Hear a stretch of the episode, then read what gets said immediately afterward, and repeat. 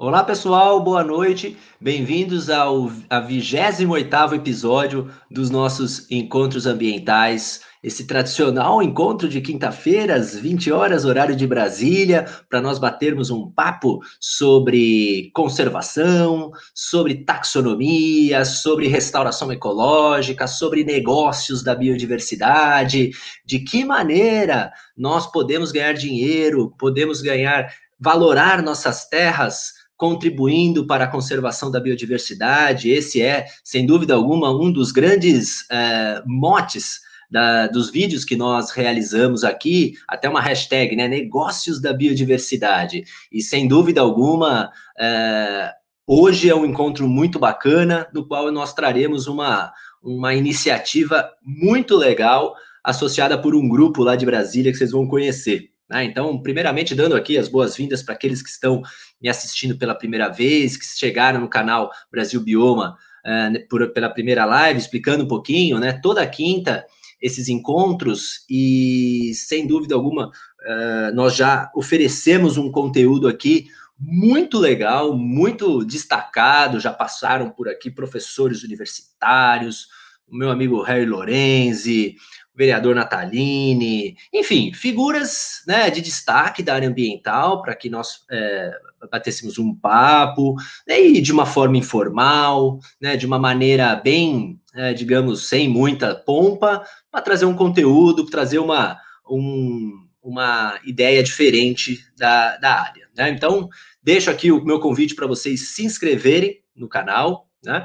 Uh, ativarem as notificações, assim vocês recebem, né? Toda vez que nós entrarmos no ar, toda quinta, um, um, uma notificação para vocês acompanharem a live. Né?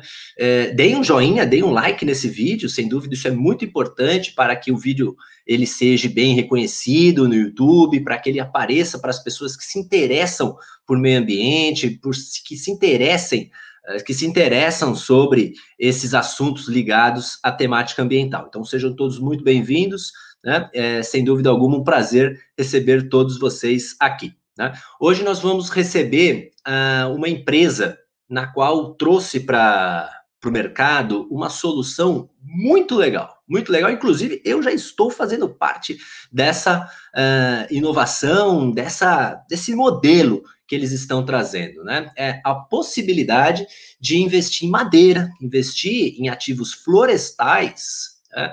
é, com pouco dinheiro, investindo de uma forma na qual qualquer pessoa pode fazer, junto uma grana inicial, não precisa comprar um terreno, toda aquela burocracia, enfim, uma, uma forma diferente na qual a gente pode pensar, e esse é o grande objetivo hoje aqui, e vocês fiquem à vontade para mandar dúvidas, mandar aí é, seus comentários em relação a essa live, é uma forma para é, incentivar os negócios na área florestal. Então, esse é o nosso grande objetivo na live de hoje. Vou compartilhar aqui a minha tela com o Gilberto Derzi. Gilberto Derzi que fala? É Derzi, Gilberto? Isso, Derzi, exatamente. Vou te chamar, Pessoal... vou te chamar de Giba para dar uma para facilitar. Exatamente, todo mundo me conhece como Giba. Eu costumo falar que até o dia que minha mulher me chamar de Gilberto, eu já saio pela porta, porque acabou o casamento. Ela nunca me chamou de Gilberto. Minha... Olha que bom. Então você já tem um termômetro já, né? Puxa, olha, ô, Giba, obrigado por ter aceito o convite, viu? De, da gente bater esse bate-papo para esse papo de uma hora, é, nesse às 20 horas aqui, à noite e tal. É, é, um prazer enorme receber vocês aqui. A gente gosta muito de ideias, né? Nossos cursos, o que a gente realiza, o que a gente trabalha aqui de é, projetos, tanto presenciais como online, surgiram de ideias. E o que vocês que você vai apresentar para nós hoje aqui também deve ter surgido de uma ideia. Conta um pouquinho da sua formação, o, o a Radix, fala da onde surgiu, né? Até onde foi a Radix aqui, para a gente contextualizar o pessoal que ainda não conhece o trabalho de vocês. Isso, legal, Rodrigo. Em primeiro lugar, muito obrigado pelo convite.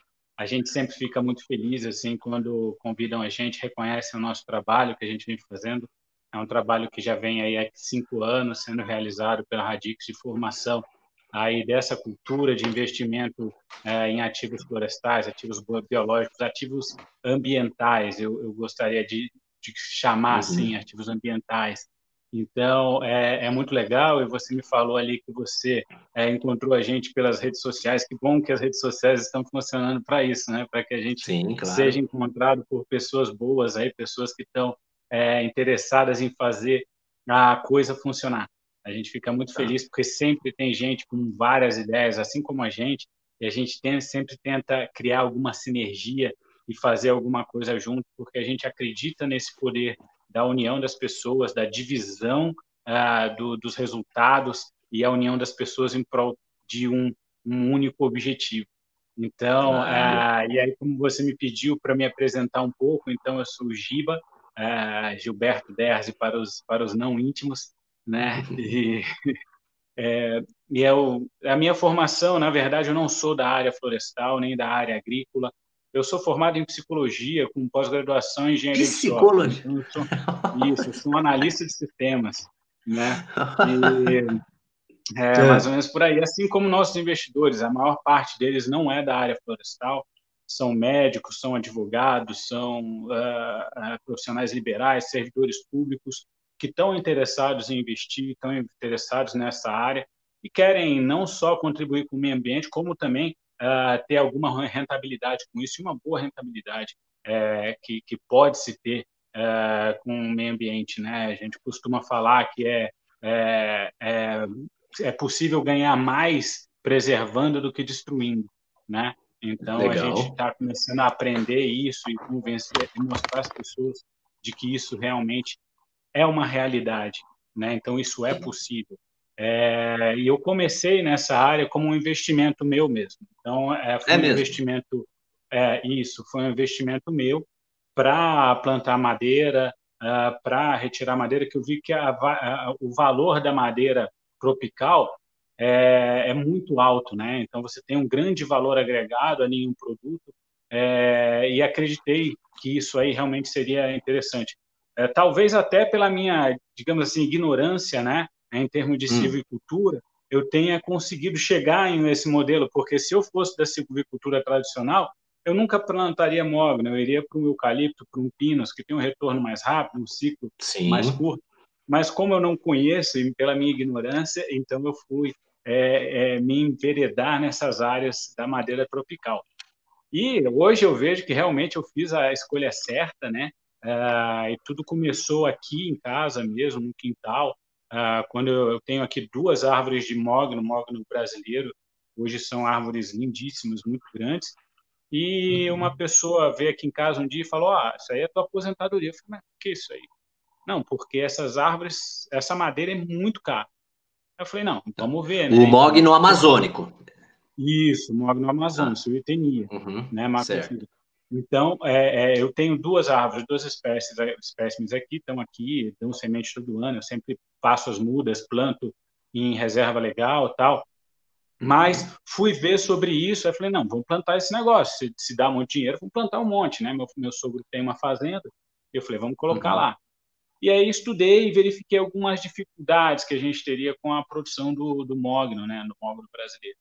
E aí, é, então, encontrei o mogno africano, é, que era então uma espécie mais é, mais fácil por, por não ter a, o ataque da Ipspila grandela, né? E falei não, então vamos vamos plantar esse negócio. O mogno africano já vinha, né? É, crescendo. Eu falei vou plantar lá. E de repente eu vi, né? É, é, essa questão de que ah tem um longo prazo, tem 20 anos, mas era para isso mais ou menos que eu estava querendo, uma poupança para o futuro, alguma coisa desse tipo, né? Ah. E aí fui ver algumas questões que existiam. Por que, que não se plantava tanta madeira tropical no Brasil, né? Por que, uhum. que as uhum. pessoas se você tem se você tem um ativo de tão um valor agregado tão grande, por que não se planta? Primeiro porque é mais fácil tirar o que já está plantado há bilhões de anos, né? Então uhum. você tem árvores até de maior valor, uh, que são árvores nativas. Então é mais fácil você tirar o que já está lá. É, segundo, que é o longo prazo e a falta de financiamento. Então, a gente encontra uma barreira muito grande em termos de financiamento para culturas de longo prazo no Brasil. Hoje se fala que vai facilitar, mas eu ouço falando que vai facilitar há cinco anos, né? É, então, você tem linhas de crédito, inclusive específicas para a produção de madeira nobre, mas quando você chega com um projeto realmente na mesa do cara que tem a caneta que vai autorizar, aí ele já olha assim e fala, não, peraí... Essas linhas de crédito é de banco? Tipo Banco do Brasil? É, o que tipo, seria? Tipo, não, tipo BNDES, né? Linhas BNDES, ah. do ABC. Então, uhum. é, você tem alguns é, de, de é, linhas de crédito específicas para agrofloresta, para floresta ah. tropical. Então, você tem só que é, elas são meio que ficam na prateleira assim, só que ninguém num lugarzinho bem alto na prateleira que ninguém consegue alcançar, fica todo mundo pulando lá Entendi. e ninguém pega. Entendi. Porque na verdade você leva um projeto e geralmente ele é recusado.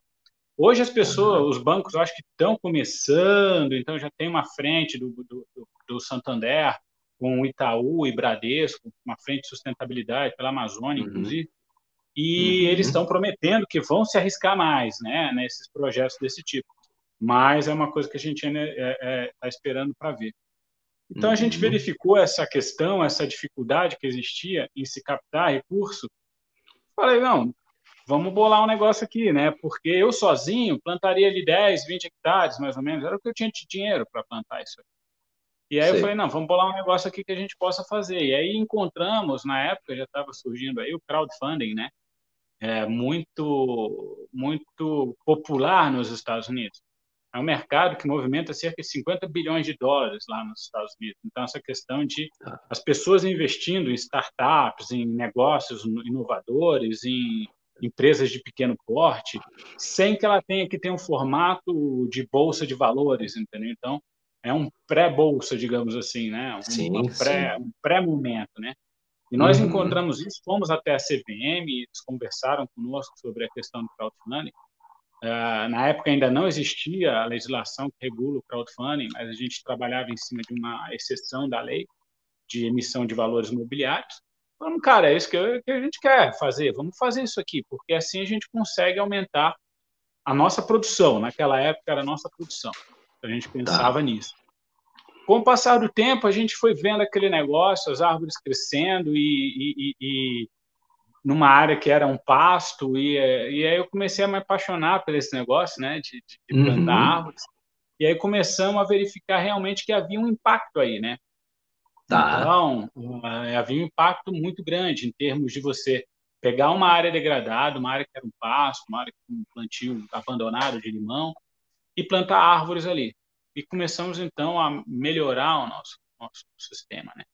E hoje a gente já então começa a trabalhar com alguns experimentos já também com cacau, uh, com algumas nativas e já estamos fazendo alguns designs é, diferentes para uhum. melhorar cada vez mais o nosso o nosso aumentar cada vez mais o nosso ah. impacto e também trazer até retornos de, de mais curto prazo para o investimento. Então, Perfeito. a ideia era o quê? Que o investidor pudesse investir em algo, um ativo real, certo? Que te, traria, trará para ele uma rentabilidade futura, é, baseado principalmente no crescimento das árvores. O nosso uhum. objetivo com isso, em termos financeiros, era que a gente pudesse, então, escalar o nosso projeto. Um projeto que seria de 10 hectares, hoje já tem 110 hectares, e o nosso projeto é que a gente chega a 100 hectares plantados por ano né, de uhum. florestas. É, então, com isso, eu vou captando dinheiro e tudo é reaplicado na empresa. Então, tá. tudo reaplicado na nossa atividade florestal. Eu capto, eu, tá. eu, uso uma parte no manejo dessas florestas e uma outra parte, então, eu planto mais florestas. Tá. Então, e vocês adquirem a área ou não? Como que funciona essa terra? É de sim. vocês ou não? Sim, a maior parte delas, sim.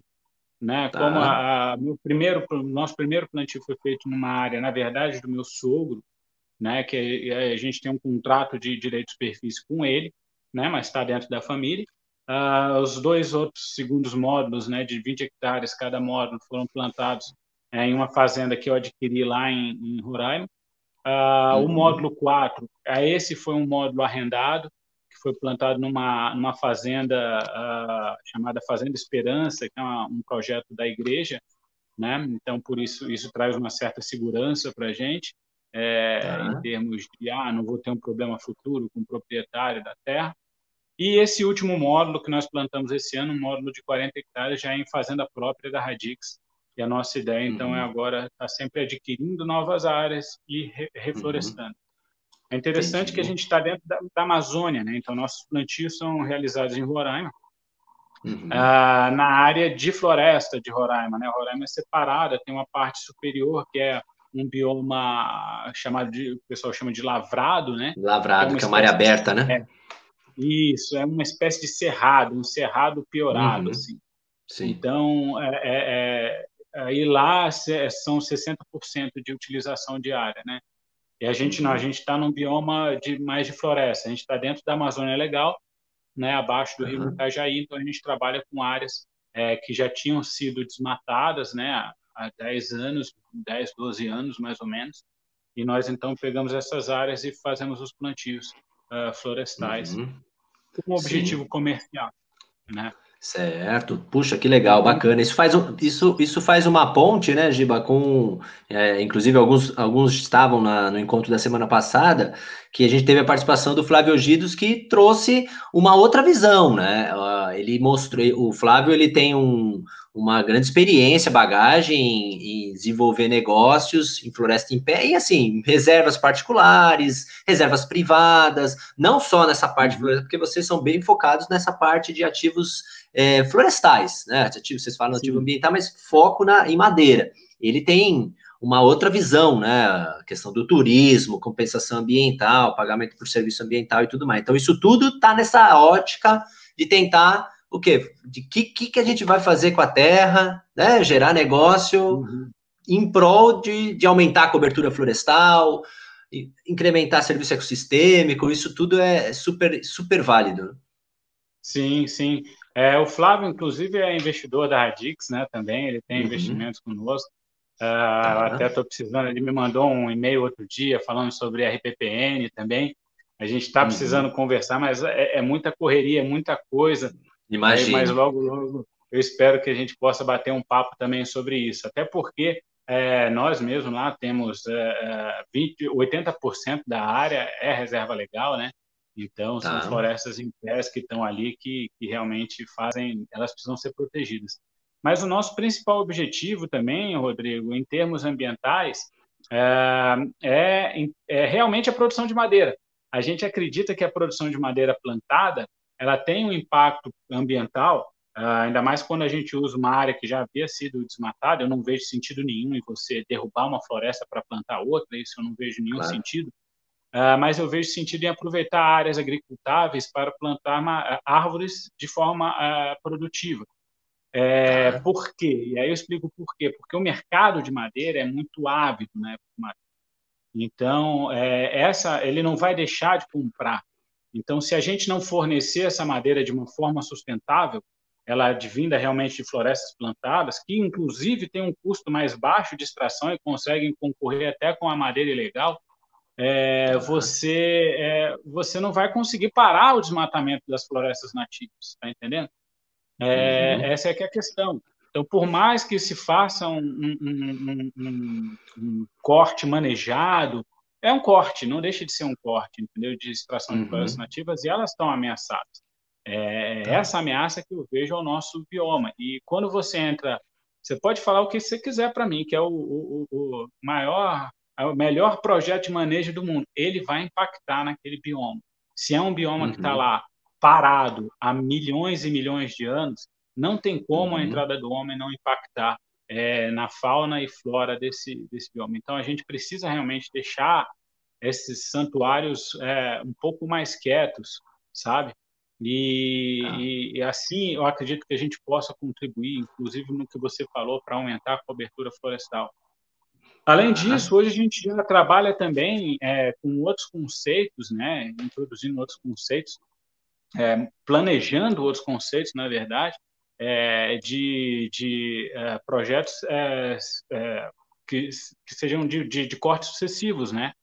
Então, que a gente ah. não retire toda a floresta, que a gente mantenha. Então, por exemplo, a própria castanha, a ideia da castanha é que a gente, ela é plantada num espaçamento, quando a gente retirar o mogno, a castanha vai ficar, entendeu? Então, as tá. castanheiras... Ah, elas, vocês costumam fazer esse tipo de plantio consorciado nos projetos de vocês? Sim, a gente Sim, módulo 4, uh, é, módulo 4 e módulo 5 já foram consorciados com castanha, né? Uh, o, o, módulo 5 já é consorciado com castanha e pau de balsa.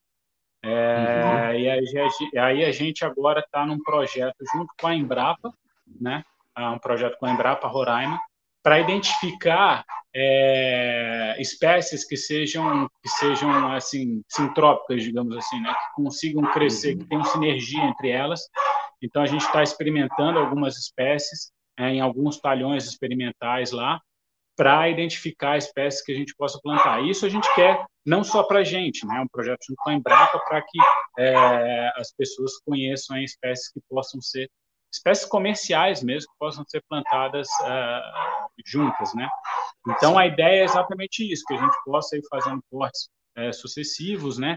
Sem Sim. deixar a terra pelada, sem deixar uh, mais esse, esses buracos, né? É, e, fazendo o manejo, o manejo adequado dessas áreas.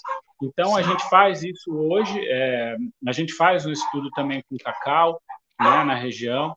É, a gente faz também com a Embrapa a gente está com, com um projeto que ainda não começou, foi aprovado, mas ainda não começou, começa no ano que vem. A gente está com um projeto de agrofloresta também. Então, são quatro talhões com designs distintos de agrofloresta para serem aplicados não só pela Radix, mas também pela, pela comunidade local. Né? Nos, e a ideia é abrir uh, esses projetos de agrofloresta nesse para investidores. Sim. Num futuro pra breve, vocês estão testando, gente... vendo o modelo e tudo. É, porque é isso, eu não posso chegar e eu preciso de números, né? É, claro, porque senão claro. o investidor vai olhar para mim e vai falar, peraí, mas qual é o meu resultado? A, primeira coisa que o cara pergunta é quanto que eu vou ganhar. É, eu, eu, então, inclusive eu, como investidor, no final da live, eu vou fazer essa pergunta para você, já vai se preparando. é, então, pois é, eu só estou escutando aqui. Isso. Porque o mogno africano é uma, uma árvore que a gente já tem os estudos dela feitos aí pela Embrapa, né, na década de 70, uhum. e a gente então já tem esse ciclo né, da Embra, do, do, crescimento. Inclusive, a gente, recentemente, eu estive lá em Roraima, na semana passada, e vi lá um, um, um lote de madeira cerrada de um, de um plantio de 20 anos, né, árvores com 1,20m né, de diâmetro, então árvores realmente muito grandes. Isso é específico de Roraima, tá? Você não vai encontrar isso no resto do Brasil. É específico da região amazônica ali, Roraima principalmente, tá. porque está muito próximo do Equador. Então isso tá, nos dá um calor, não muito umidade. grande o ano inteiro, tá. uma insolação muito grande. Você tem um tá. dia maior lá, né? Sendo assim uhum. bem, bem simplista, né? Sim. um dia, dia longo, quente, umidade, enfim, tudo longo, que, quente, que contribui. Umidade. Isso. Você chega em Roraima, Sim. quando você chega lá no avião à meia-noite, o piloto fala em Boa Vista, 32 graus. Aí você fala, Sim. É Mas, ô, ô Giba, então me fala, fala então me mostra para a galera como que funciona, então. Vocês lançam um projeto, começam a captar recurso, certo? E esse é o primeiro. Quais são as etapas? Assim, de uma forma bem. Uh, para o projeto sair, para a muda ficar no Sim. chão, é, como que funciona isso? Esse esquema, Cara, a relação do crowdfunding, do crowdfunding com a Radix e a muda na Terra. Certo. Para a gente lançar nosso projeto, para que a gente tivesse credibilidade com o investidor, tiver, a, gente, a gente realmente investiu nisso. É, então, nós fazemos exatamente o inverso. Enquanto todas as pessoas normalmente captam recursos para plantar, nós plantamos para captar. Então, ah, a tá. gente fez o nosso primeiro plantio né, de 10 hectares, é, e aí, aí fizemos então uma captação, um ano depois que ele já estava plantado. Quando o investidor investe conosco, ele já está com uma floresta consolidada, digamos assim, uma floresta de um ano de idade. Então, você investiu, a floresta na qual você investiu, ela foi plantada em 2019, certo? Eu tá. visitei lá, ela tem árvores de quase 4 metros de altura já. Então, tá. é, é, você está investindo, eu já sei o percentual de, de, de, mortalidade, eu já sei várias informações dessa floresta. Então, não estou vendendo um projeto. Quando a gente faz, a gente faz uma captação, a gente já está captando em cima de uma floresta plantada. Isso traz tá. muita segurança para o investidor, entende? Porque uhum. é, é, ele não tem, ele, muito do risco ele já não tem mais. Ele só precisa que essas árvores cresçam. Uh, e uma outra questão do nosso negócio é que a gente trabalha com um valor presente líquido. Ou seja, eu trabalho com minha expectativa de produção de madeira multiplicado pelo preço atual do, do, do móvel. Então, eu não faço projeção de preço de móvel. entendeu? Então, hum. como algumas pessoas costumam fazer, ah, eu estou projetando pela, pelas curva de, de valorização do mogno que daqui a 20 anos ele vai valer 10 mil reais. Não. A gente pega o valor de hoje, na verdade, a média dos últimos 12 meses, para calcular o valor do nosso título. Então, eu faço pelo meu valor presente líquido. Isso quer dizer o quê? Que quando eu estou falando de rentabilidade, eu estou falando de rentabilidade real. Estou falando do que eu espero de crescimento da floresta, tá bom? Eu não estou falando do que eu espero de mercado financeiro. Então, eu tá. crio um ativo pouco volátil. Eu estou falando só daquele. Quando a gente fala em floresta, pessoal, ah, investimento florestal, 65% é, da rentabilidade se dá com crescimento das árvores, 35% com variação de preço. A gente só está trabalhando em cima dos 65%. Então, digamos assim, 95% da minha rentabilidade ela é atrelada a, ao crescimento da floresta. Tá bom? Então, tá. a gente criou todos esses mecanismos, no passar do tempo, a gente vem criando mecanismos para dar segurança para o investidor.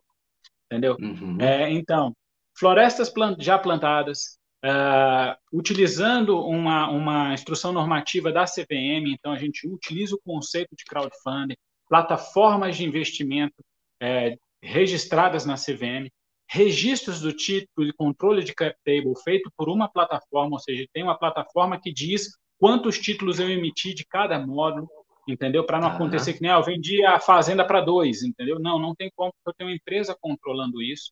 Eu tenho tá. controle do meu inventário florestal é feito por sensores, ou seja, eu consigo dizer quanto minha árvore cresceu cada dia e aí eu consigo passar essas informações para os investidores. Então, eu tenho a Trivia com a gente, a gente tem uma parceria muito boa com eles, eles fazem um precinho bacana para a gente, e a gente que consegue, bacana. então, dar essa, essa transparência para o investidor. Relatórios trimestrais, onde eu vou informar tudo que está acontecendo, onde é que eu gastei o dinheiro. Então, tudo isso é feito para quê? Para dar o máximo de segurança para o investidor. Seguro florestal também. Então, as áreas ah, são. É, eu ia te perguntar sobre os riscos é, essa questão, por exemplo, porque a gente sabe, né? Incêndio, enfim, invasão, essa coisa. Como que vocês trabalham a questão do risco? Então, a, a gente tem, o principal risco realmente é, é incêndio, né? É, a gente realmente tem essa questão de, de, de incêndio, que ele é um risco que está aí. É, Para isso, a gente toma os devidos cuidados. Então, a gente faz acero. Por exemplo, 2019, né, no início de 2019, tem um grande incêndio na região queimou tudo, tá. menos a Radix, só a Radix ficou lá. Porque a gente tá. tinha tomado as precauções, né? Então a gente, ah, começou a época do incêndio, então acero de 10 metros, entendeu? O pessoal atento o tempo inteiro, fumaça longe já vai lá com pipa tal. Aí a gente tem pipa com mangueira de combate a incêndio, as é, mochilas de combate a incêndio, abafadores. Tudo isso a gente tem na fazenda para combater um incêndio caso ele ocorra, além das prevenções que a gente faz é, em termos uhum. de aceros e coisas do tipo. Né? É, com relação a vendavais, também é isso, é, é, é o seguro né, que está cobrindo. E além o incêndio, a gente também tem o seguro. E como é que funciona ah. o seguro? Né? É, ele não, se eu fosse segurar o valor do ativo, seria um seguro muito caro. Então, o que a gente faz é, em caso de um sinistro, a indenização que a empresa recebe é utilizada, isso está em contrato, tá? É, a, a, indenização que a empresa recebe é utilizada para refazer a floresta, então replanta essa floresta. Tá? Uhum. Isso, obviamente, dá um atraso para o investidor e, obviamente, diminui a rentabilidade anual prevista dele. Mas uhum. o cara não perde tudo, entendeu? É melhor isso ah. do que. Né, é, é, é, a gente também tem que entender que um investimento que a gente faz, todo investimento que a gente faz tem risco. Sempre tem risco, sempre tem risco. Não, não tem como. É. É, até o pessoal Sim. fala, ah, poupança não tem risco. O Collor estava aí para provar que tem. Até a poupança teve risco no Brasil. Então, to, é. qualquer investimento tem, tem risco. Às vezes você botou o dinheiro no banco, o banco quebra, e aí? Se você tiver acima do fundo garantidor, você não vai receber o dinheiro. Então, então essas coisas são parado, o dinheiro parado na conta. Sim, né? sim, sem dúvida. É, e agora a gente vê esse cenário de juro baixo, ele vai deixando muito uhum. mais atrativo o, o cenário para projetos como esse, né? De você tirar o dinheiro de uma aplicação de renda fixa e investir em projetos diferenciados, sim. né? Eu acho que isso, sem dúvida é. alguma. Tá, tem uma questão aqui que eu queria trazer, Mate... o Giba, só, guardando um pouco, porque aí a gente estava falando do seguro e tal, e aí surgiu uma questão uhum. aqui sobre destinação, né? E que tal agregar valor e produzir os móveis Aí veio uma outra questão do Pedro Lobão, que inclusive manda um abraço para Pedro Lobão. Uh, há, um, há um significativo impacto positivo associado à neutralização de carbono, numa perspectiva de que parte dessa madeira pode ser destinada para usos mais nobres, né? É, movelaria. Vocês pensam em relação a essa decisão? O que, vocês vão fazer com essa madeira? Né? O que seria o destino final disso, Giba? Sim, legal. Obrigado, Pedro, aí pela, pela lembrança, né? É, realmente a gente tem esse impacto, tá? É, eu falei desse do, da questão do impacto nas florestas, mas um impacto o simples, simples, né? Não é tão simples assim. Sequestro de carbono é, definitivo, né? Que a gente chama, ele já é um impacto ambiental muito grande. Então, a nossa madeira, ela é toda destinada a, a fins uh, de, de, de uh, fins de, de, sequestro definitivo, né? Então, é para movelaria, é produção de instrumentos musicais, uh, coisas desse tipo. eu não acho que a gente vai chegar na ponta realmente produzindo móveis, aí você já precisa de uma estrutura maior, mas o projeto em si é um projeto que vai na linha da verticalização. Tá? Então, a tá. gente começou comprando mudas, hoje a gente produz mudas.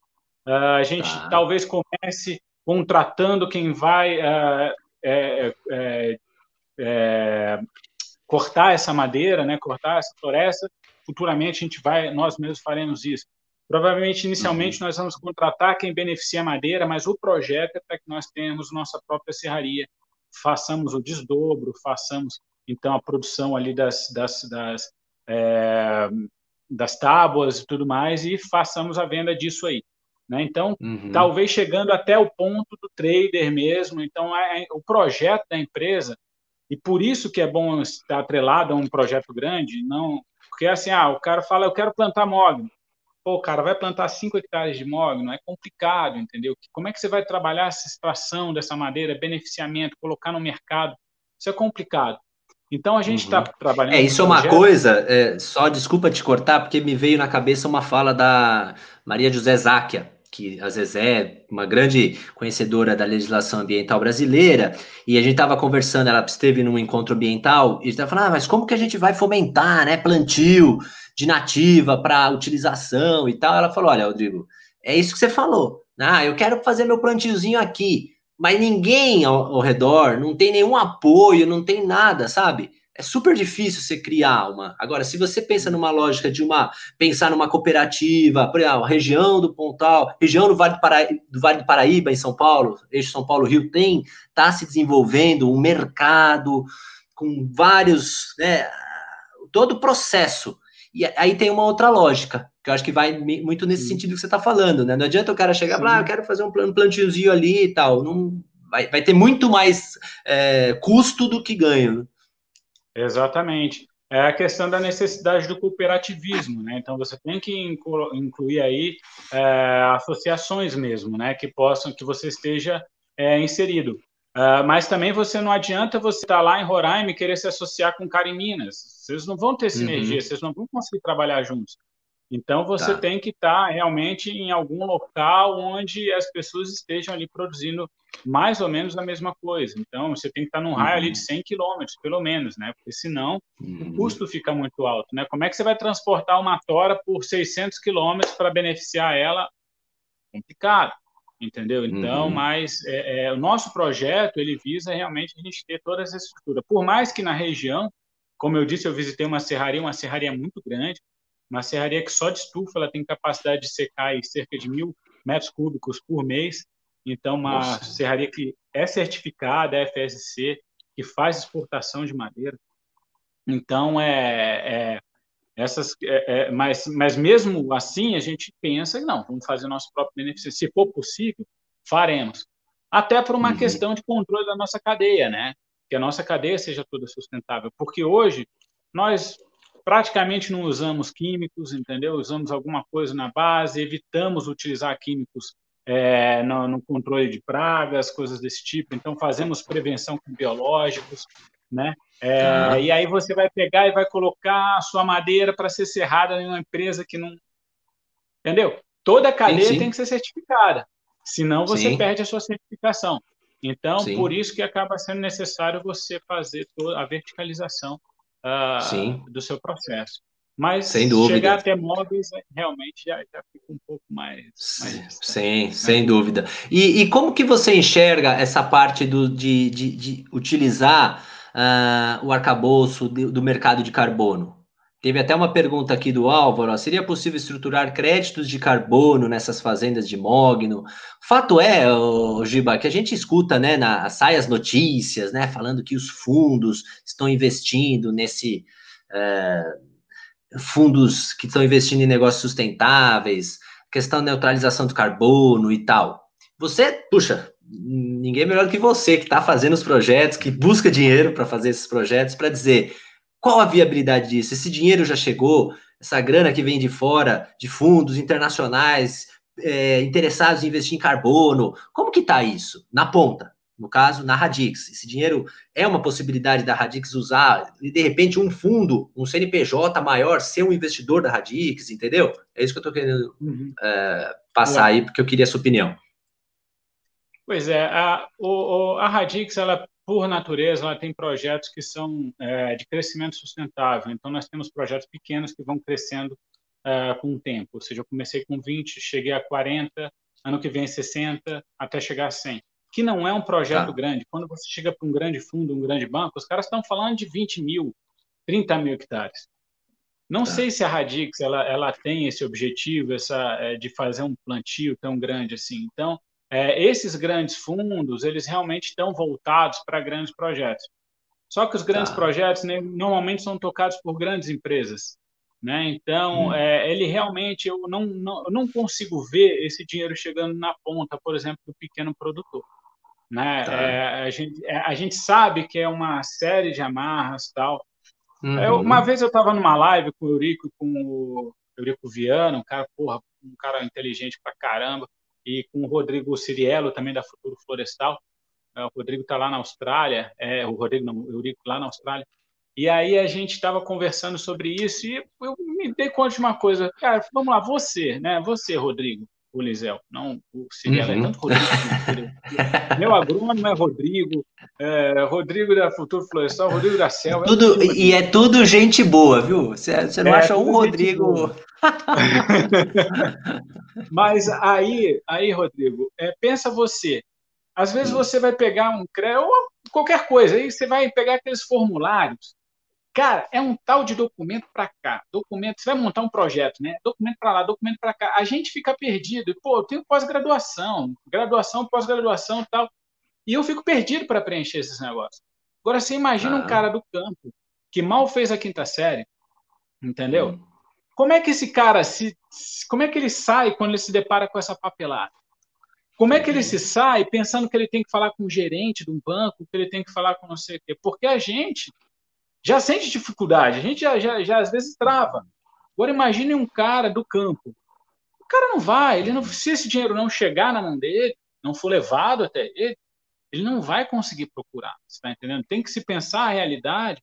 Quando se fala em projeto de ah, eu vou ter financiamento, não é colocar o, o dinheiro na prateleira, como eu falei, o cara ter, que pular para pegar. Não, realmente o dinheiro uhum. tem que chegar porque as pessoas não têm condições.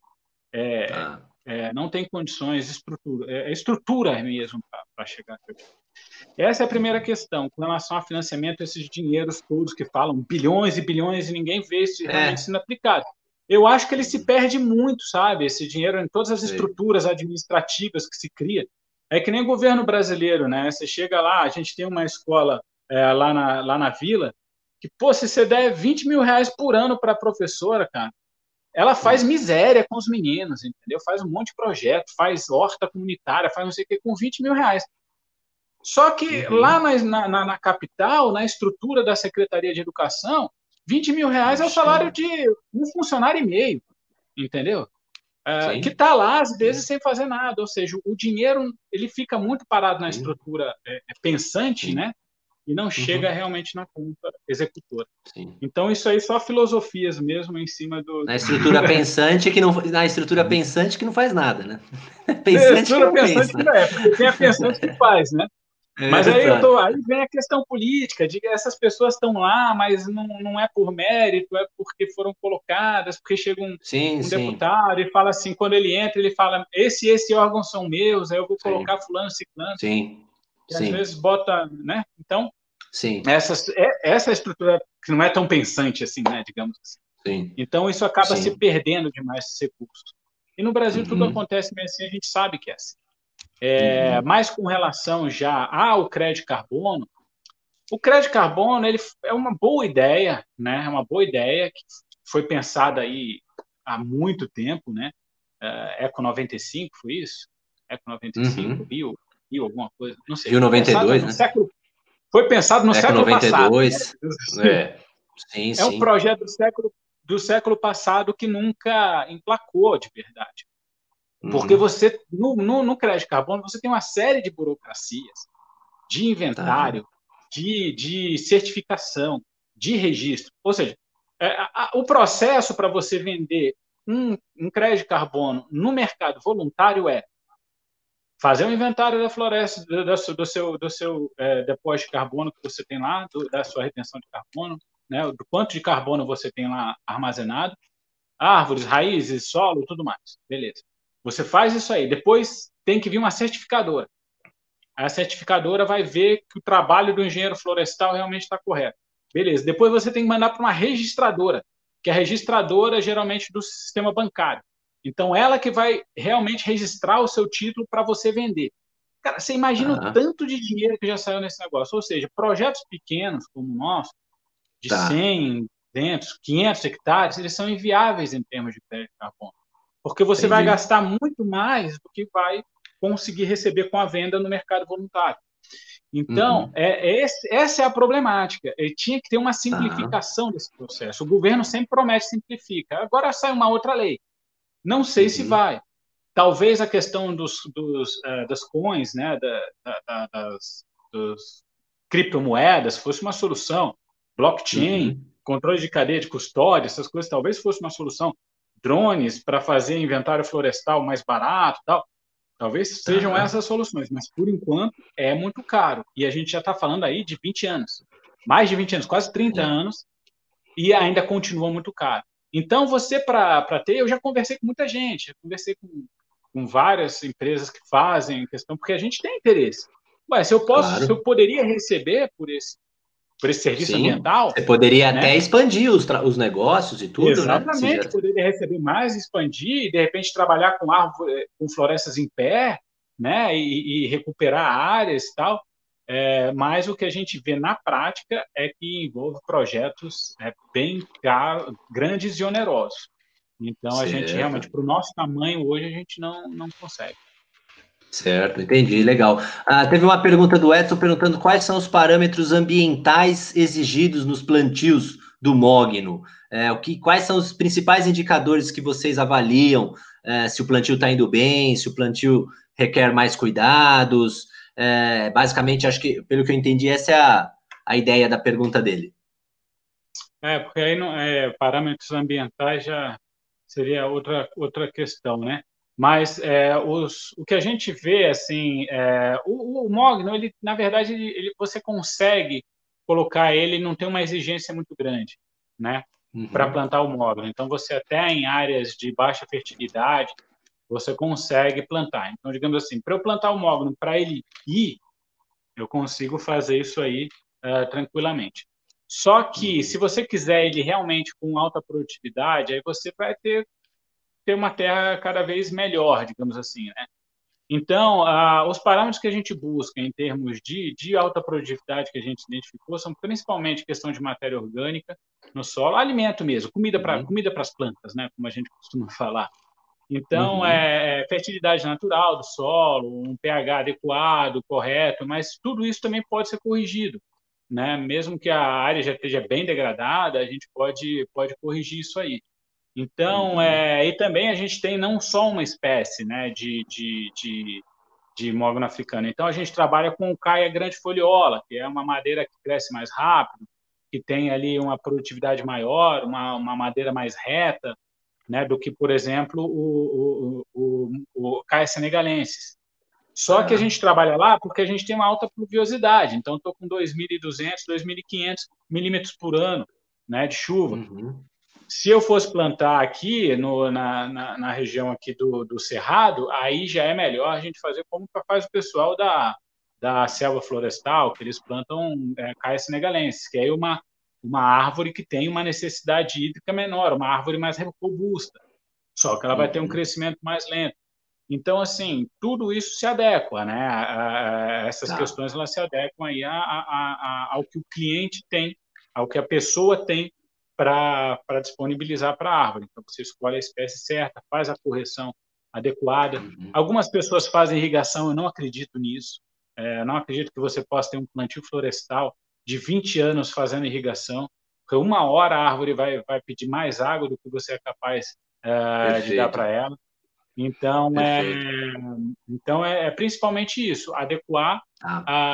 a, a espécie, a sua região, e dar, dar isso aí que a árvore precisa, comida e água. E sol. Ela gosta Bacana. muito de sol. É, com certeza. Ó, veio uma pergunta aqui do Bruno. E manejar as áreas naturais? Vocês não pensam em manejar de maneira sustentável a madeira da reserva legal das fazendas, já que elas têm 80% da propriedade? O que, que você acha? Uma boa pergunta aí.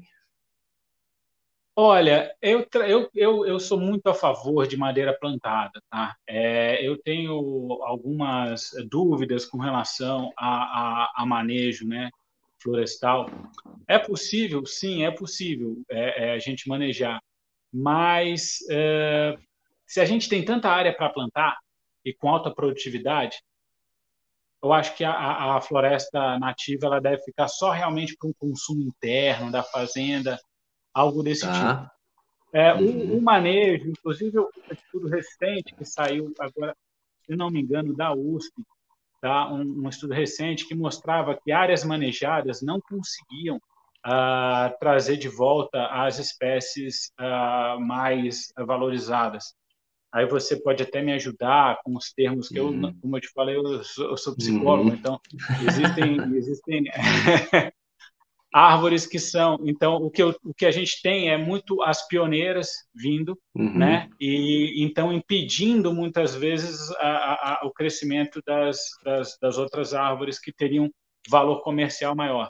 Então, assim, não que elas não venham, mas elas vão demorar muito mais tempo do que se imaginava. Então, você deixar uma área de manejo fechada por cinco anos, será que é suficiente para que essa, como é feito o manejo aqui no Brasil hoje?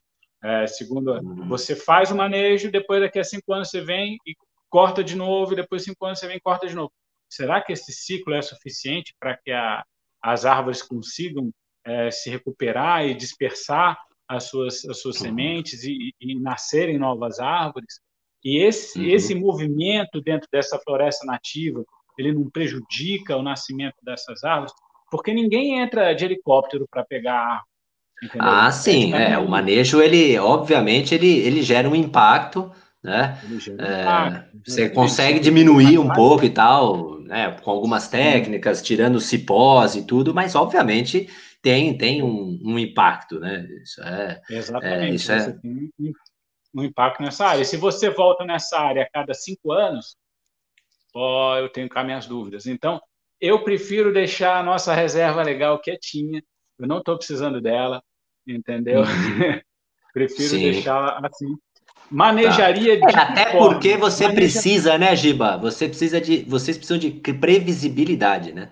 Porque vocês estão Sim. lidando com um recurso que está investido, que então assim é, não Sim. dá para fazer muita muita manobra, né? Precisa Sim. de previsibilidade. É. A gente poderia inventariar toda a área, ver o que, que eu posso tirar nos próximos anos dentro de um projeto de manejo é, seria possível até dar alguma estimativa para investidores. Mas, assim, o que eu faria, e até pretendo fazer isso, Rodrigo, ah, mais para frente um pouco, colocar alguns biólogos trabalhando ali na, na, na, na região, identificar, aí sim, manejo extrativista, tá? Aí eu acho uma coisa super legal. Então, você dentro da floresta, é, você fazer um manejo extrativista dessa floresta. Então, sem você derrubar a sua área nativa. Produtos não florestais, de repente, para produtos exatamente, não florestais. Exatamente, tá. castanhas. Produtos é, florestais não madeireiros, né? Produtos não madeireiros, não madeireiros. exatamente. Florestais tá. não madeireiros. Então você uhum. vai ter alguns, algumas, uh, algum, algumas sementes, algumas, uh, alguns uhum. óleos que são possíveis você extrair uh, de forma extrativista sem derrubar a floresta. Então acho que reserva Perfeito. legal, ela, eu, eu imagino que ela, eu na minha opinião, ela tem que ser ah, deixada. Legal. Bom, aqui o Pedro também colocou uma provocação para você falar com o Flávio Gidos, né? Olha aí um bom com relação aos créditos de carbono, olha aí um bom motivo para a Radix dialogar com a Jataí, Capital e Conservação, caminhos alternativos aos tais créditos de carbono do mercado regulado. Tá aí, ó dando uma alfinetada para você falar, ir lá falar com o Flávio Gidos, hein? Ah, ah, eu vou trazer uma provocação também do Iraú, também, que já participou de nossos cursos e tal, é, não, não, concordando com, completamente com a sua fala, né? Mas nossas nativas também possuem mercado, mogno africano veio na onda, a Embrapa possui estudos de décadas de nativas, né?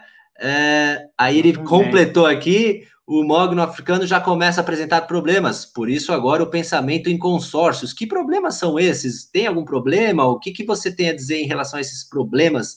Tem alguma contraindicação que você comentaria aqui, Giba? Do mogno? É, toda, toda isso aí, é, na verdade, a primeira coisa, Iraú, é, eu até gosto de falar assim, o mogno africano é o nosso MVP, tá? Hum. É, hoje a gente realmente a gente faz plantios de, de áreas florestais, módulos florestais, e a gente vende esse investimento né, para investidores que vão entrar aí é, e financiar tanto a manutenção dessa área quanto a ampliação dos nossos plantios. Tá?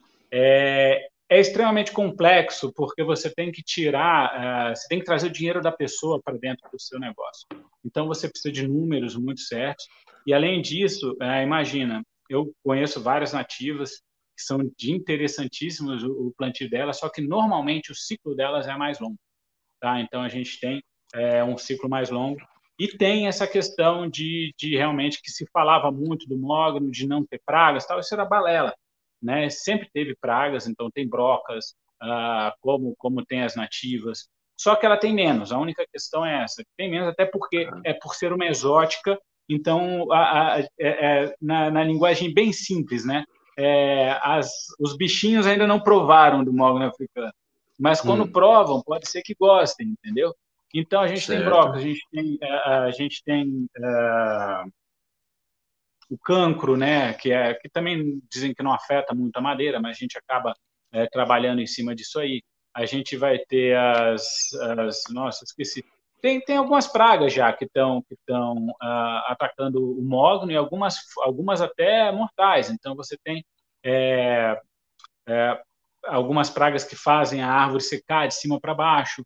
Né? Então você tem algumas pragas realmente que estão atacando o mogno, mas assim nada que ah isso aí vai acabar com com, com o plantio. Mas nessa linha a gente também pensa hoje em fazer o consórcio com algumas nativas, exatamente para aumentar a diversidade para evitar que a gente tenha aí um ataque que dizime as florestas, coisas desse tipo. Então, hoje a gente já trabalha com jacarandá, a gente já trabalha com o IP, a gente já trabalha com o jatobá, é, todas essas aves a gente já faz experimentos de como que elas se comportam no sistema. O pau de balsa, a gente está colocando muito pau de balsa no sistema, até porque o pau uhum. de balsa é um excelente fixador é, de nitrogênio. Tá? Legal. É, então, é, e realmente a Embrapa conhece é, diversas árvores. Só que elas geralmente elas aí vem o problema do longo prazo. Porque se é difícil para mim captar um investidor para ficar comigo 20 anos, imagina para 30. Entendeu? Então é complicado. Uhum.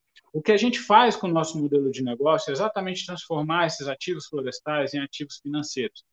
A ideia é, é, é mais ou menos essa, de fazer uma bolsa de valores com os ativos florestais. Então, hoje a gente está com o Mogno Africano e a gente vai abrindo esse mercado.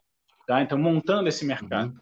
E eu faço isso via crowdfunding. Então, emito um título que, inclusive, você, Rodrigo, comprou um título, ano que vem você pode vender o seu título.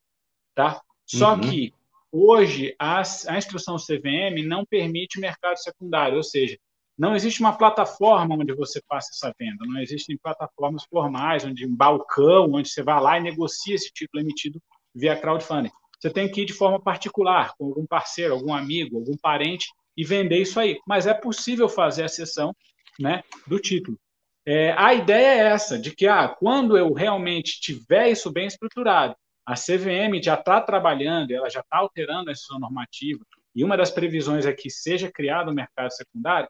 Então, no momento em que eu começo a comprar e vender esse título com uma valorização baseada no crescimento da floresta, que, que eu posso fazer, Rodrigo? Eu posso pegar um plantio de IP, um plantio de jacarandá de 50 que leva 50 anos para ficar pronto, jacarandá da Bahia, por exemplo. 50 uhum. anos para ele ficar maduro. Eu posso investir nele e sair com 5 anos. Porque ah. eu já tive a, a, valorização daquele período. Entendeu? Tá. E aí eu vendo meus títulos como se eu estivesse vendendo uma ação da Vale do Rio Doce. Você está entendendo? A Entendi. ideia é transformar isso para que as pessoas realmente possam investir em ativos cada vez mais de longo prazo. Entendeu? Então, por exemplo, se eu, eu, eu, É como se, por exemplo, eu investi hoje num plantio que tem quatro anos.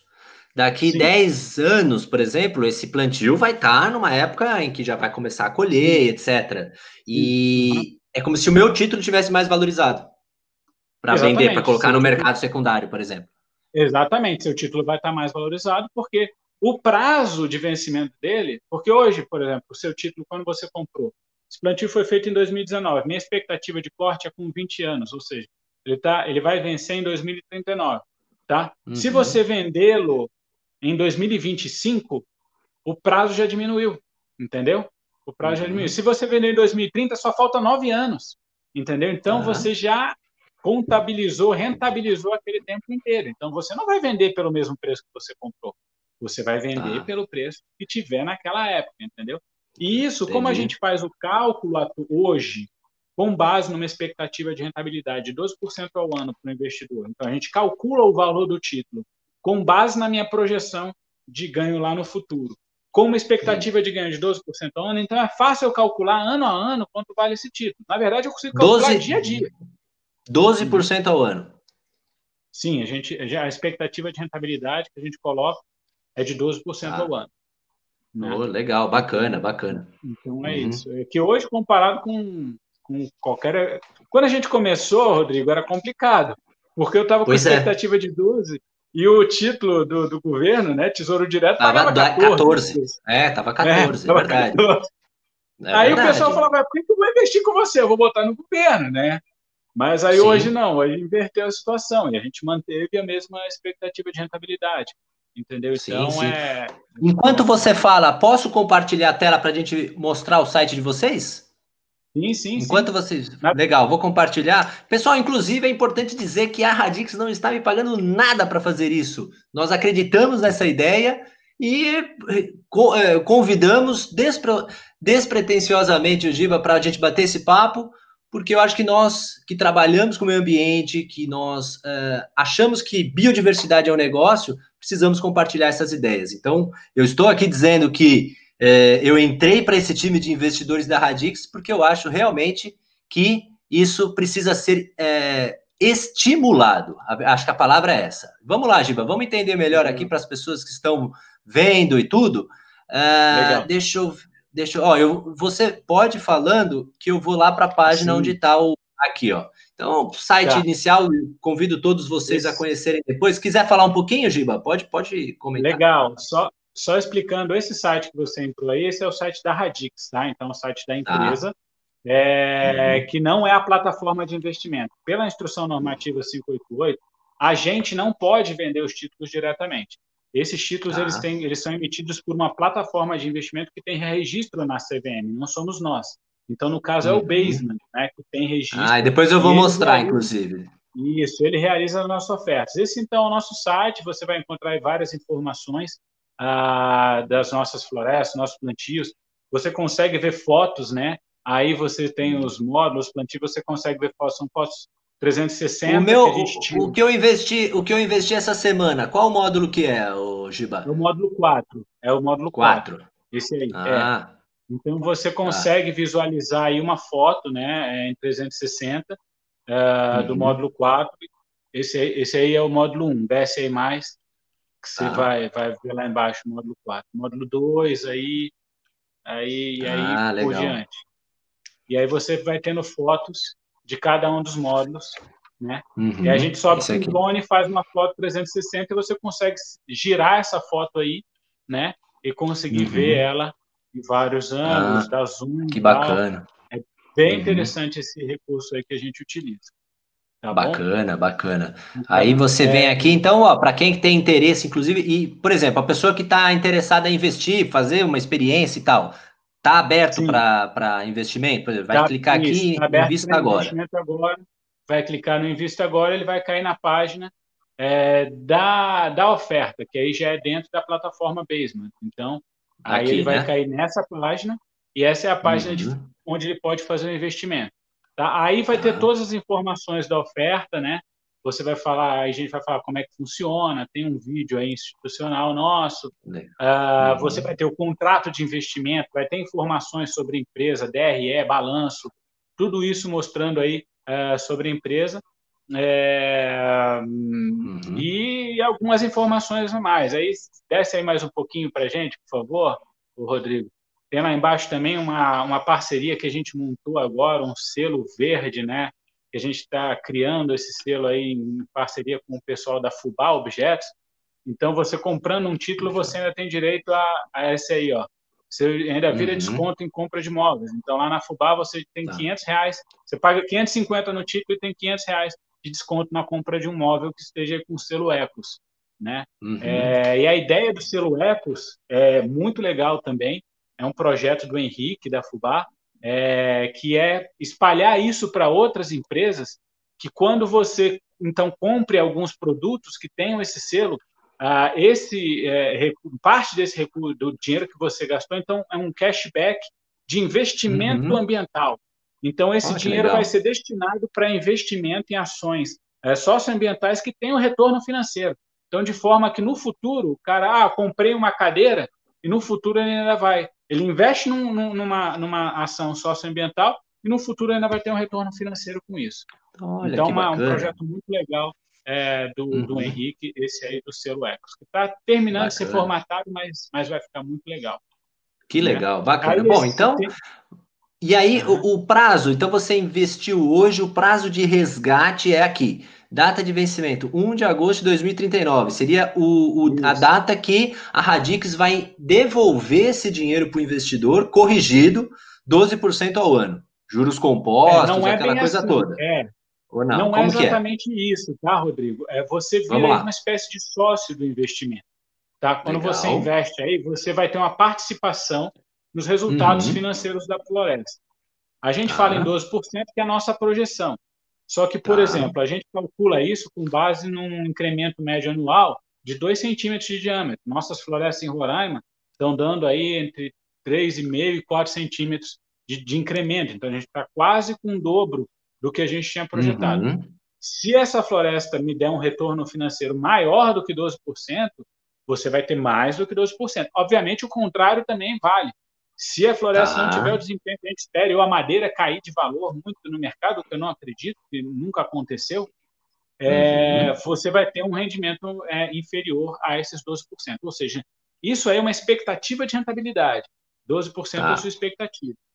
Uhum. 31 de agosto de 2039 também é, uma, é, um, é, um, é um prazo de 20 anos, só que pode ser que a gente corte isso antes. Isso vai com é, é, é, com, com, questão de mercado mesmo. Se uhum. oportunidade de mercado, se houver uma oportunidade ali entre 18 anos que a gente veja positiva para fazer essa venda da madeira, talvez até em pé, é, essa rentabilização já vem para o investidor. Entendeu? Eu, eu faço essa pergunta. Hum, pode, pode concluir, depois eu, pode concluir, por favor. E outras rentabilizações envolvidas também vêm para o investidor. Então, por exemplo, existe um desbaste previsto entre 8 e 10 anos, esse uhum. desbaixa deve trazer alguma madeira, é, e essa venda dessa madeira já é devolvida, é dividida com os investidores. A própria castanha, que a gente falou, que já existe nesse módulo que você investiu, tem lá é, 400 pés de castanha nesse. Então, hum. quando essa, essa castanheira começar a produzir, e elas serão enxertadas com um processo de enxertia desenvolvido pela Embrapa Roraima, que elas começam hum. a produzir entre 4 e 5 anos, então, a venda dessa castanha também é, é dividida entre os investidores. Então, tudo que sai ali desse módulo florestal é rentabiliza, é, é, é, gera uma rentabilidade para o investidor. Perfeito, legal. É, porque o, a pessoa que está aqui é, assistindo a gente fala, puxa, que legal essa ideia, né? Que, que interessante, né? Pensando longo prazo, ele vai fazer essas perguntas. Primeiro, qual é a expectativa de rentabilidade? A segunda uhum. é, se eu precisar do dinheiro, né? Qual que é a liquidez desse dinheiro? Né? Então, é, o que, que você falaria para essa pessoa que está pensando em chegar e falar, puxa, eu acho que eu vou investir. É, esse dinheiro é para um horizonte de quanto tempo investido, se surge algum problema, se ela tem como chegar para você e falar: olha, eu preciso vender o meu título, eu preciso resgatar porque surgiu algum problema e tal. Isso é possível? O que, que você falaria para essa, essa pessoa? Ah, então, é, é o que a gente fala para todo investidor. É, é um hum. investimento que você tem que pensar no longo prazo mesmo. Você tem que estar tá pensando no uhum. resgate lá na frente. É possível uhum. fazer a venda? É, é possível. A gente já fez? Já. Já tiveram investidores que chegaram para a gente, olha, estou precisando resgatar, é, vamos lá, você consegue? Deixa eu tentar. A gente vai lá e faz. Hum. Só que eu não posso garantir, entendeu, Rodrigo? Então, Entendi. a pessoa que está investindo com a gente, ela tem que realmente estar tá pensando num horizonte de longo prazo. Ela tem que estar tá investindo para o futuro, para um projeto futuro, é, para retirar isso realmente no prazo aí de é, não seria 20 anos, seria 19 anos, né? Porque a uhum. floresta já está tá plantada, então esse vencimento é de 2039. Ela tem que estar tá uhum. pensando nisso realmente. Obviamente vai vir alguns retornos aí no meio, mas uhum. é, ela, ela, a gente não pode garantir que ela realmente vai conseguir vender isso, que é um investimento de baixa liquidez. Ele não tem, Perfeito. ele tem, tem baixa liquidez, a pessoa tem que estar consciente disso aí. Isso deve Sim. mudar muito com o mercado secundário e a gente vai trabalhar para fomentar esse mercado secundário que a gente acha importante até para aquilo que eu falei contigo é, sobre uhum. a possibilidade de culturas de mais longo prazo com um mercado secundário é muito bem estruturado e bem é, é, é forte, né? É, uhum. Então a gente vai trabalhar nesse sentido, mas a pessoa não, não não deve contar com isso hoje, não. A pessoa que investe hoje não. Perfeito. É, eu acho que é, essa é uma mentalidade que, inclusive, não é uma mentalidade muito da maioria dos brasileiros, né? Até por conta de todas as dificuldades do momento presente, que é você chegar e pensar, ah, eu, eu vou pegar esse dinheiro, investir em madeira para minha aposentadoria.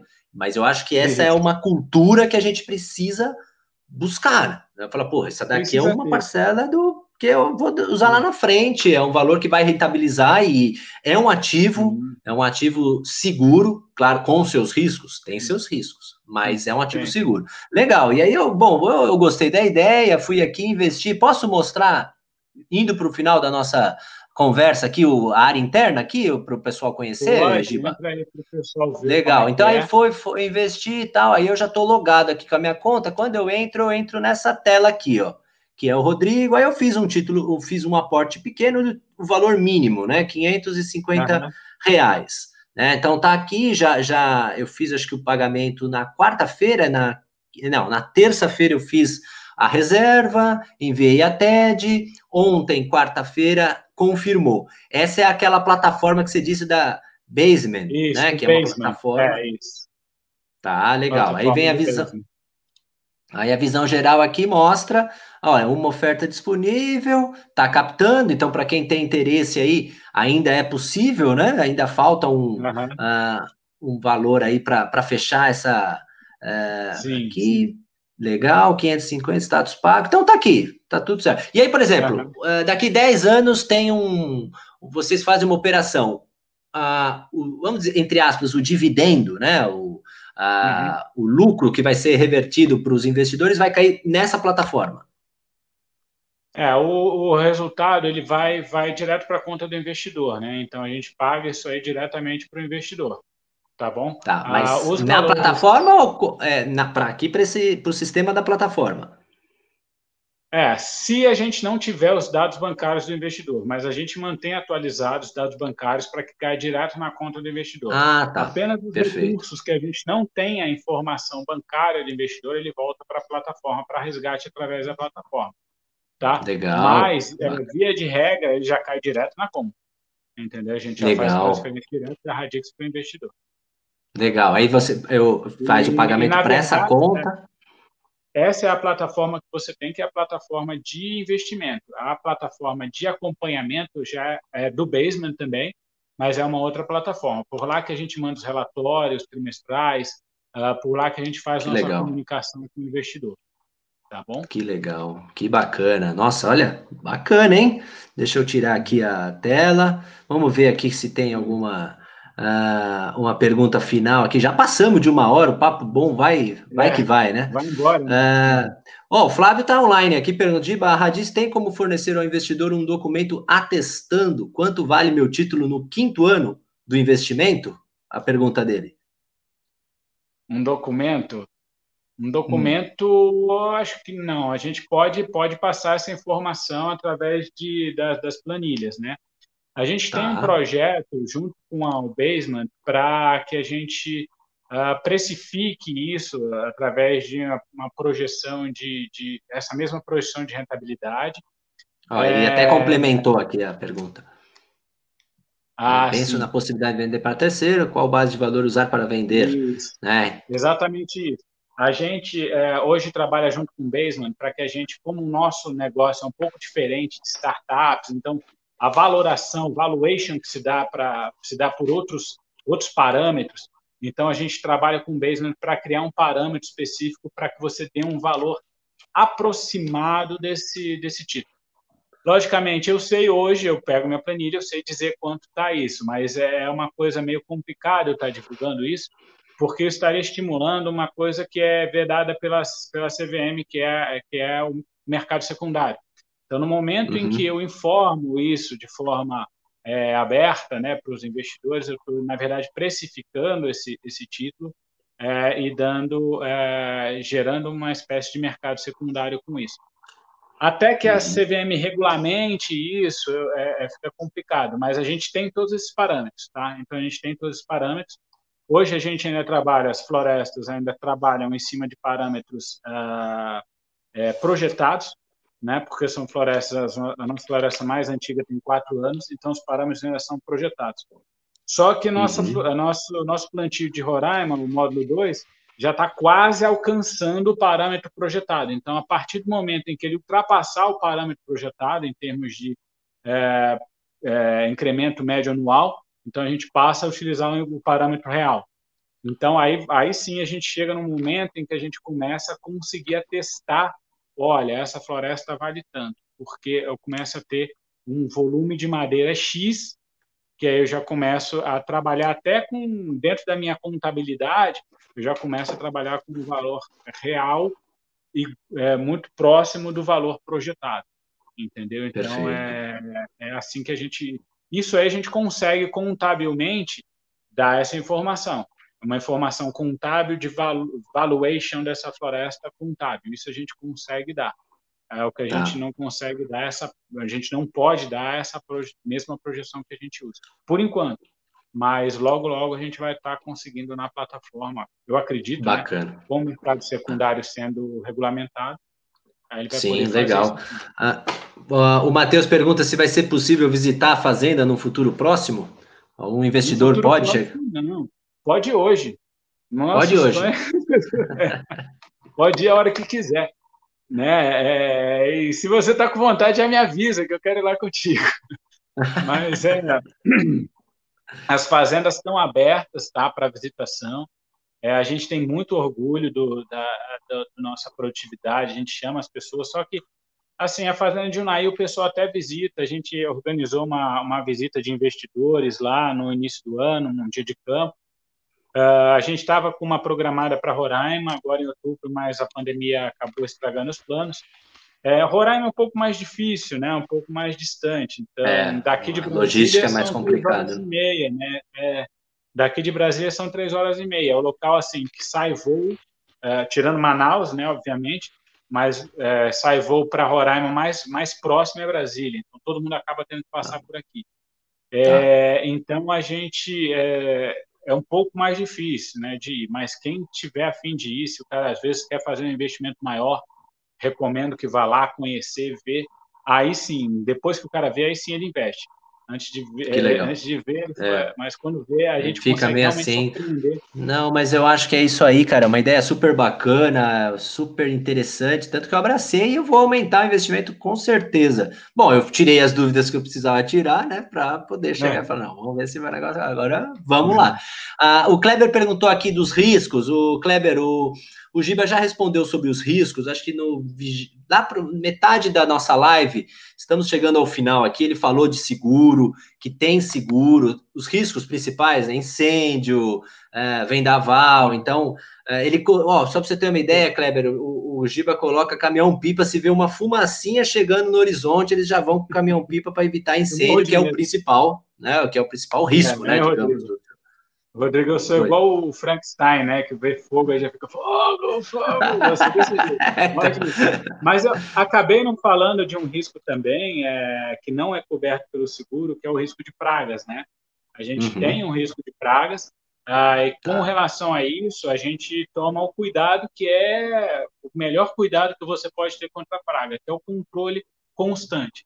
Então, a gente tem pessoal trabalhando o tempo inteiro, nós temos nosso agrônomo que não está lá, é, mas a gente tem um técnico, uh, um técnico agrícola dentro da fazenda, a gente tem os nossos funcionários, rodam, qualquer coisa eles, eles filmam, fotografam, mandam pelo WhatsApp, tem internet na fazenda, mandam o nosso técnico, o responsável técnico, que é o Rodrigo Machado, um puta, é, desculpa a palavra, né, mas um baita um baita agrônomo, cara, que conhece tudo de mogno. Rodrigo, né, meu? Pô, o cara, o nome, o nome já ajuda. Está na área florestal há 20 anos e com mogno há uns 10 anos estudando, então conhece ah. todas. Ele olha uma praga assim, cara, já bate, já prescreve. Entendi. Então é muito rápido. Como a gente tem um apoio, nossa, a gente faz uma triangulação, a gente tem o pessoal na, na fazenda, o Rodrigo lá em Minas e mais um apoio em Boa Vista, Assim que vê alguma coisa, já manda para o Rodrigo, o Rodrigo prescreve, o cara em Boa Vista já manda, no dia seguinte o cara está aplicando. Porque a gente entende o seguinte: quando a gente combate a praga rápido, a gente tem menor impacto ambiental, caso você tenha que entrar com algum químico. Né? A gente uhum. dá preferência para o biológico, mas a gente também, em alguns momentos, não pode arriscar. Então, você tem um menor impacto ambiental e um menor custo e um menor risco para sua floresta. Que assim que apareceu, se você combate, ela não espalha, entendeu? Então você diminui ah. muito o risco da sua floresta. Então, com isso, a gente já está há quatro anos sem ter uh, um problema de progressão de pragas dentro da floresta.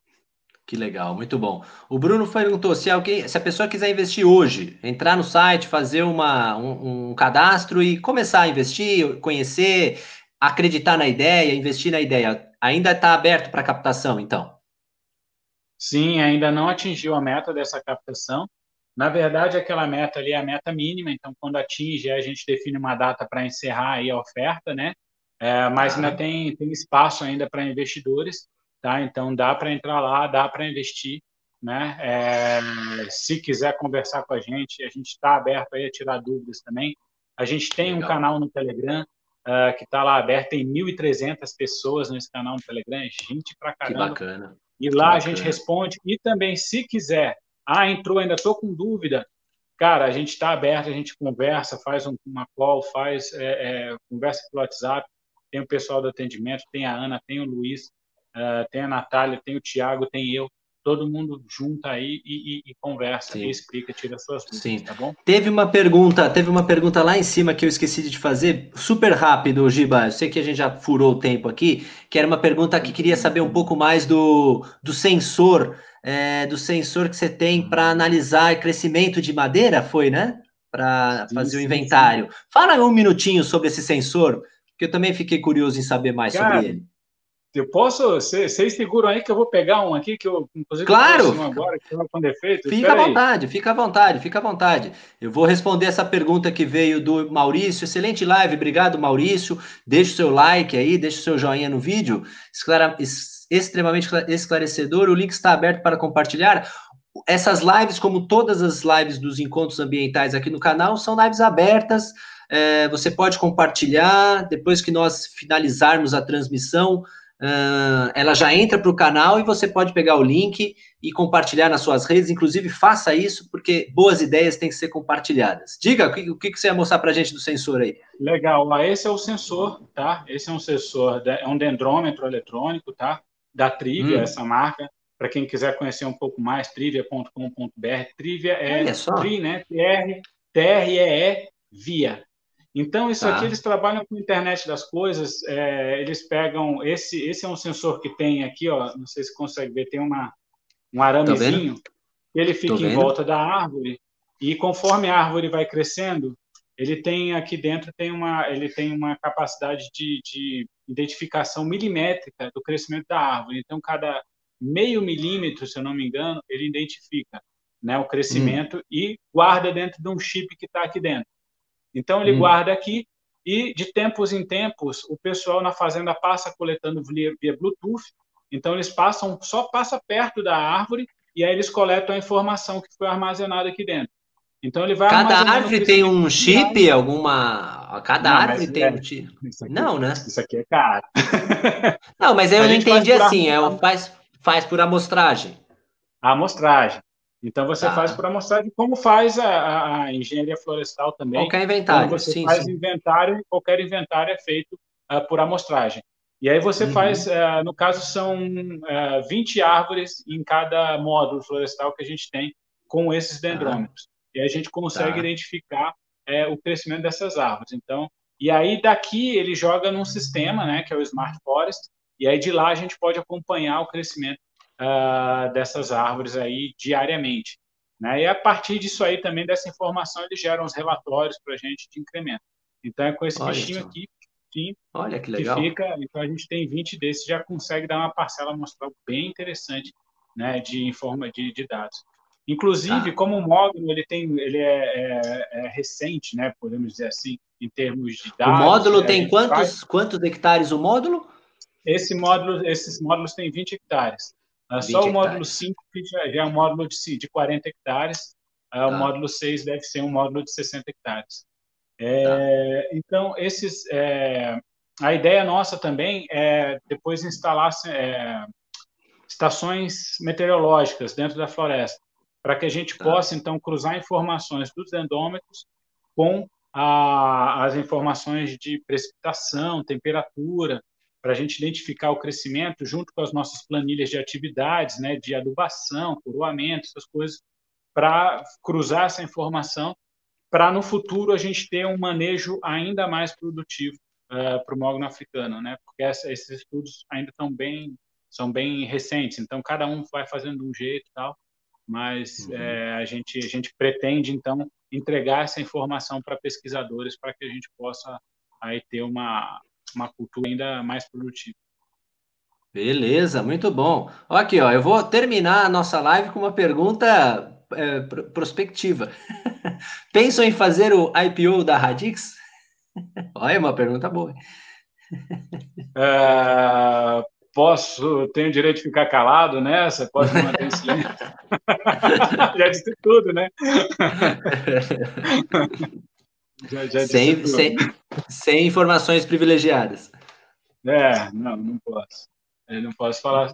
É, toda empresa que pretende crescer, ela acaba precisando abrir o capital. O que a gente faz hoje é captar é, dinheiro das nossas, a partir da nossa floresta. Então, a gente cria como se fosse uhum. cada floresta fosse uma empresa. Né? Então, hoje você está investindo, Rodrigo, no módulo 4, Ano que vem você vai poder investir no modo 5 e assim em diante, inclusive fazer uma, pro, uma programação. Eu tenho investidores que fazem programação para os filhos. Né? Que legal. Aí o pessoal fala investimento de longo prazo, ah, 20 anos é muito tempo. Oi, filho.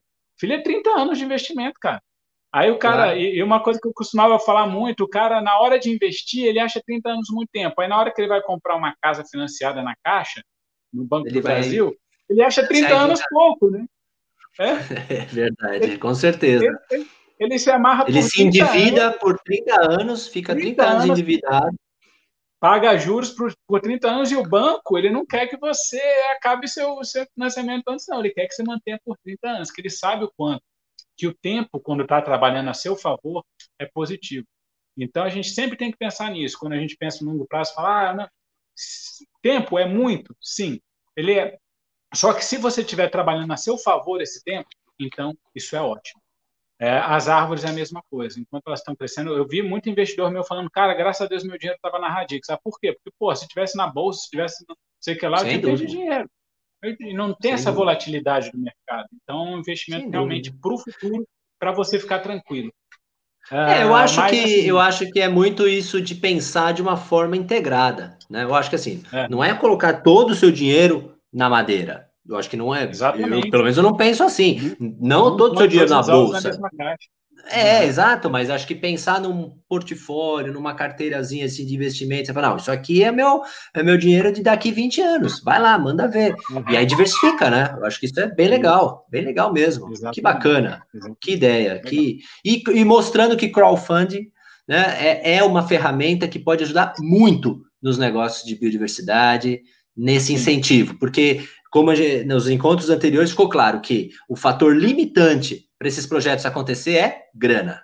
Precisa ter grana. É. Senão, o projeto, porque é uhum. projeto, é projeto de médio e longo prazo, não é plantar uma soja, daqui três, quatro meses você vai colher, e tem uma rotatividade muito maior que, que um projeto florestal. Né? Sim. E o crowdfunding, ele tem a vantagem de que você traz pessoas para dentro, de, dentro da sua rede que às vezes te ajudam. Tem muitos, muitos investidores que me ajudam, às vezes, a encontrar um fornecedor, a resolver um problema. Então, você traz, traz pessoas que vão te ajudar não só com dinheiro, não só com recurso financeiro, mas com recurso intelectual, recurso humano. É, e a outra coisa é que, às vezes, você consegue prometer até uma rentabilidade mais baixa, porque você está trazendo pessoas que se identificam com o seu projeto. Muitas pessoas Sim. investem na Radix sem pensar em rentabilidade financeira, eles botam dinheiro porque eles estão querendo investir no projeto, investir no plantio de florestas, crescimento desse nosso projeto. Então, da mesma forma, isso serve para outros projetos de impacto ambiental, social. Por quê? Porque as pessoas não investem só ah, compensando no resultado financeiro. Claro, o resultado, o fator financeiro é muito importante, né? Sim. Mas as pessoas, elas às vezes investem também com o coração, com o desejo de que o seu negócio é, vá para frente. Sinta-se pertencido no negócio, com certeza. Puxa, Giba, parabéns aí pelo trabalho de vocês. Foi um prazerzão ter batido esse papo aí, uma hora e quase uma hora e meia. Espero que essa live tenha. A... Ah, imagina, que é isso. É, essa live tem aí, é, sei lá, é, colocado aí uma, uma sementinha aí de, poxa, que legal a ideia, deixa eu conhecer e tal. E vocês estão aí completamente abertos para tirar dúvidas, é, explicar o o, o, projeto, até porque, né, o nosso rico e suado dinheiro, a gente tem que saber o que, que a gente está fazendo com ele, porque não é brincadeira, não. Ganhar o dinheiro não é fácil, né? Então, tem que saber bem certinho o que está fazendo. Olha, parabéns da nossa parte, desejamos muito sucesso nessas empreitadas, estaremos juntos. Acho que a gente fez aí um, eu fiz só um primeiro né, um movimento, vamos investir mais nisso, porque eu acredito nessa ideia. E deixa um recado final aí para a turma que está com a gente aí nessa live. Passa um recadinho final para essa, essa galera, inclusive já aproveitando para agradecer a todos que estão com a gente aí é, mais uma vez. Tá, beleza. Então, Rodrigo, agradecer a você mais uma vez aí pela oportunidade de estar falando aqui no seu canal, para a sua audiência, para o seu público, ah, que eu sei que é um público aí bem qualificado, pessoal que entende de meio ambiente, que quer ver isso aí uh, melhorando né, no, no, país e no mundo, né, que sabe da claro. importância uh, das, das questões ambientais. É, obrigado aí pela, pela, pelo espaço, pela oportunidade. Agradecer quem ficou até aqui, né? É, uma hora e meia, quem assistiu a live inteira. Então, realmente está gostando. Peço aí que já, já dê a sua curtida aí também, né? No, no Com no, certeza. No aí, na live já se inscreva quem não é inscrito. Quem quiser visitar aí nosso site, é sinta-se convidado, tá? Para conhecer um pouco mais. Dá uma olhada também no nosso canal no YouTube. Lá tem vários vídeos também. Dá uma olhada lá, se inscreve quem gostar. A gente deu uma parada agora com lives, porque a gente está com um atendimento muito intenso de, de investidores, intenção de investidores. Então, eu acabei dando uma parada, mas a gente costuma fazer também nas quintas. Vou ver se eu mudo de quinta para outro dia para a gente não bater mais. Mas é, então, então para a gente não concorrer. Mas então é isso. E aí deixar aberto aí para quem quiser conhecer um pouco mais a Radix, quem quiser investir com a gente, é um negócio muito legal. Quem tiver interesse também, tiver um projeto, quiser conversar com a gente sobre crowdfunding, sobre como fazer isso, sobre como captar dinheiro, Não é uma coisa complicada, como eu falei, eu mesmo tenho medo quando eu olho aquela papelada e com o crowdfunding ele veio exatamente para simplificar. O crowdfunding é um movimento da CVM para simplificar o acesso de empresas de pequeno porte, de pequenos projetos, ao recurso como se fosse uma bolsa, ao recurso de investidores. Então, ele foi criado para isso, para fomentar esse mercado. Então, a gente tem que usar essa ferramenta, que é uma ferramenta financeira muito interessante, e usa exatamente o movimento das multidões, das pessoas envolvidas junto com você em um projeto. Então, convido a quem quiser também é, o, é, trazer o seu projeto é, para o crowdfunding. Eu estou aberto a ensinar, mostrar, é, divulgar e ajudar no que for preciso, beleza? Com certeza, muito legal, bem bacana, parabéns novamente, agradecer aí a, a, você, Giba, a todos, avisar que semana que vem nós vamos provavelmente receber a professora Vânia Pivello, da USP, para falar sobre invasão biológica, ela trabalha muita, tem muita pesquisa sobre invasão biológica, é um problema, né, para plantios de restauração, etc e tal, e ela vai falar sobre métodos para o controle da invasão biológica de braquiárias, outras espécies exóticas invasoras, sem dúvida alguma vai ser um bate-papo muito legal. Espero todos vocês. Legal. Giba, grande abraço, até uma próxima, sucesso aí nos projetos de vocês, nos mantemos em contato, tá bom? Obrigado, Rodrigo, um abraço. Valeu. Um abraço, um abraço a todos, pessoal. Até semana que vem. Tchau, tchau. Falou.